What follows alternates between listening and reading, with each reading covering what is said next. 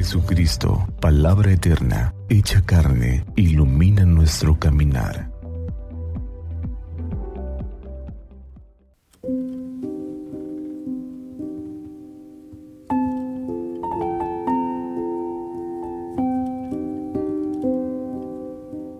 Martes 8 de agosto, Santo Domingo de Guzmán. Del Santo Evangelio según San Mateo, capítulo 14, versículos del 22 al 36. En aquel tiempo, inmediatamente después de la multiplicación de los panes, Jesús hizo que sus discípulos subieran a la barca y se dirigieran a la otra orilla, mientras él despedía a la gente. Después de despedirla subió al monte a solas para orar. Llegada la noche estaba él solo allí. Entre tanto la barca iba ya muy lejos de la costa y las olas la sacudían porque el viento era contrario. A la madrugada Jesús fue hacia ellos caminando sobre el agua. Los discípulos al verlo andar sobre el agua se espantaron y decían, es un fantasma, y daban gritos de terror. Pero Jesús les dijo enseguida, tranquilícense y no teman, soy yo. Entonces le dijo Pedro, Señor, si eres tú, mándame ir a ti caminando sobre el agua. Jesús le contestó, ven. Pedro bajó de la barca y comenzó a caminar sobre el agua hacia Jesús, pero al sentir la fuerza del viento le entró miedo, comenzó a hundirse y gritó, Sálvame, Señor. Inmediatamente Jesús le tendió la mano, lo sostuvo y le dijo, Hombre de poca fe, ¿por qué dudaste? En cuanto subieron a la barca el viento se calmó. Los que estaban en la barca se postraron ante Jesús diciendo, Verdaderamente tú eres el Hijo de Dios. Terminada la travesía llegaron a Genezaret.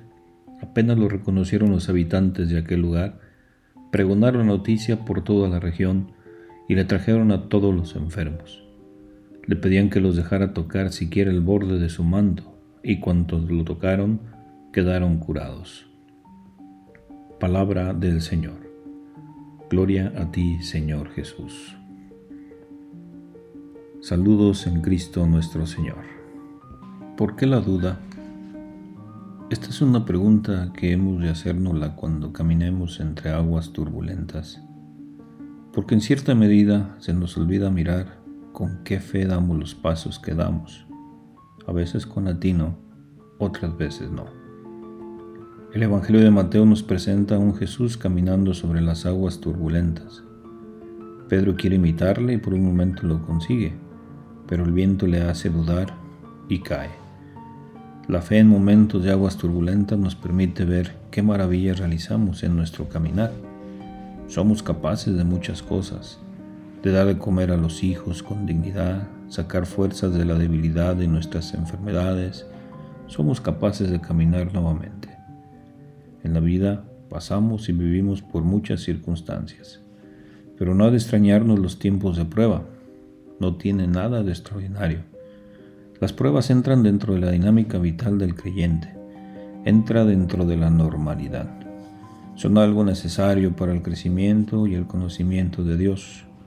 La actitud ha de ser la de la alegría cuando compartimos los padecimientos de Cristo. Cuando todo lo realicemos con fe y nos vemos cayendo como Pedro, alguien que nos admire nos dirá, ¿por qué has dudado? Si ha llegado hasta aquí, ¿por qué no continuar? Necesitamos de la ayuda de Jesús echándonos la mano para emerger de las aguas caudalosas.